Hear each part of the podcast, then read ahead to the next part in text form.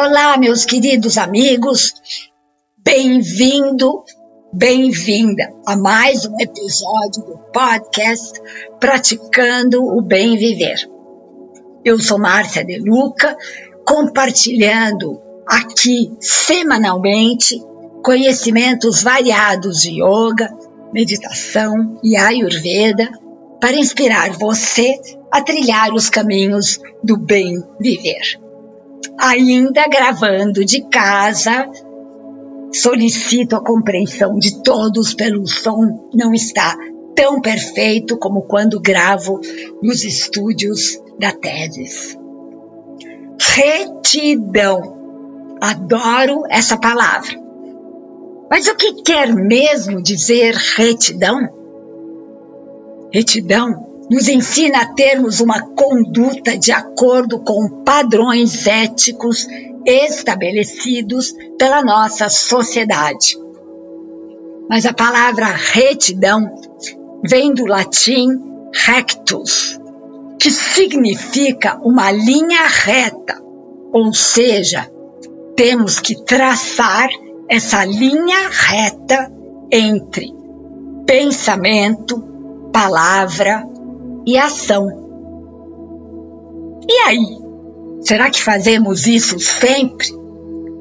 Aposto que não. E isso sem nem mesmo nos darmos conta de que fazemos.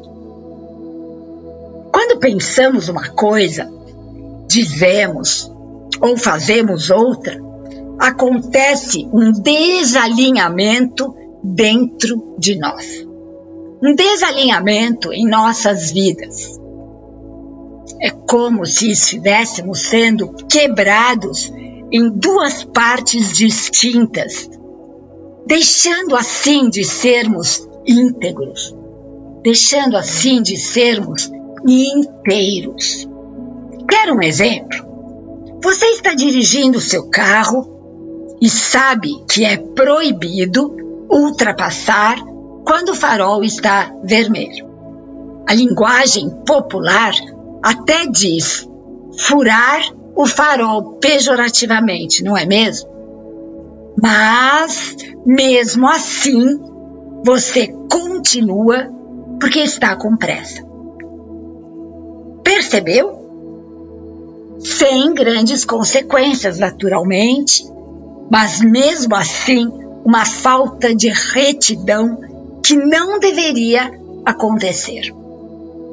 Seu pensamento foi um, sua ação foi outra.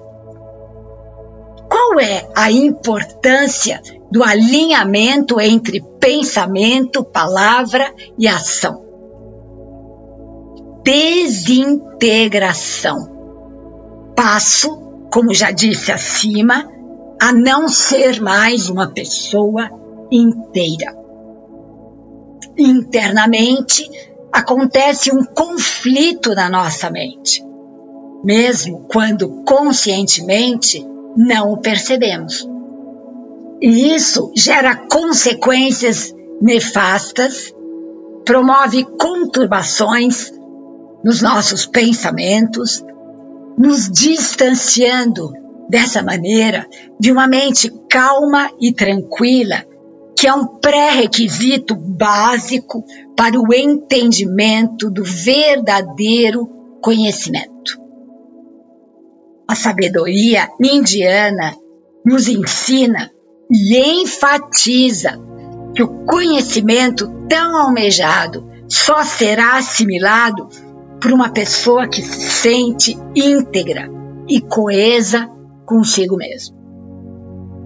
Muitas vezes relacionamos falta de retidão com roubo, corrupção, que está tão em voga no Brasil.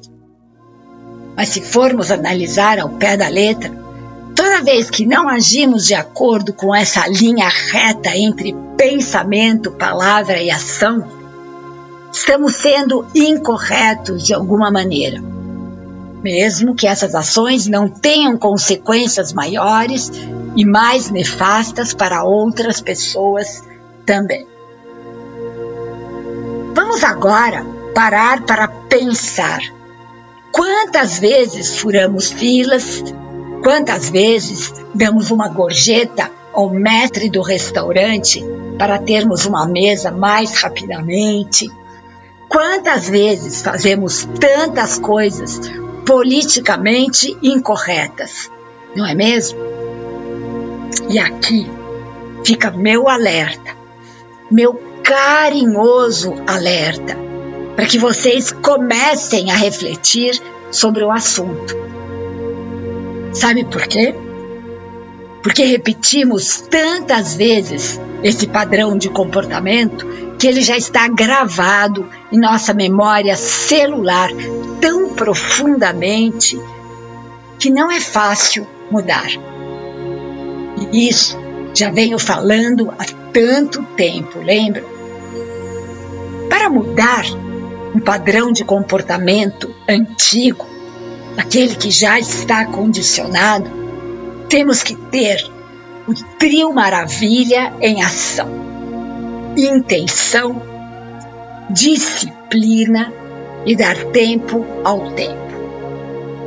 Prestando atenção antes de agirmos, observando nossos pensamentos para que possamos, aos poucos, treinar esse alinhamento tão benéfico entre pensamento, palavra e ação. Isso promoverá também um estado de aquietamento da mente e paz interior, por estarmos agindo corretamente, dentro da mais absoluta retidão, nos mínimos detalhes. Convido todos vocês a abraçarem essa tarefa com fervor, com total dedicação e prioridade em suas vidas. Sabe por quê? Vocês já sabem, porque repito sempre.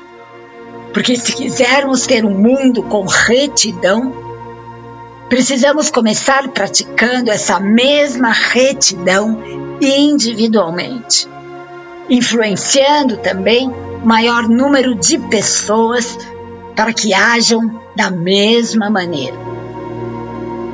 E assim estaremos juntos participando da criação de um mundo mais pleno, mais justo, mais feliz para todos. Essa é a lei da ação e da reação. O que você faz, você recebe de volta na mesma sintonia. Eba, que delícia!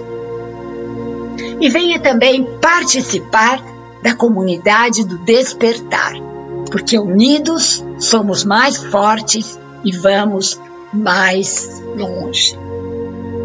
E aqui me despeço com a já conhecida saudação indiana: o ser que habita em mim reverencia o ser que habita em você. E todos somos um só ser de pura luz. E mais, como disse acima, vamos juntos contribuir para um mundo mais pleno de amor. Namaskar.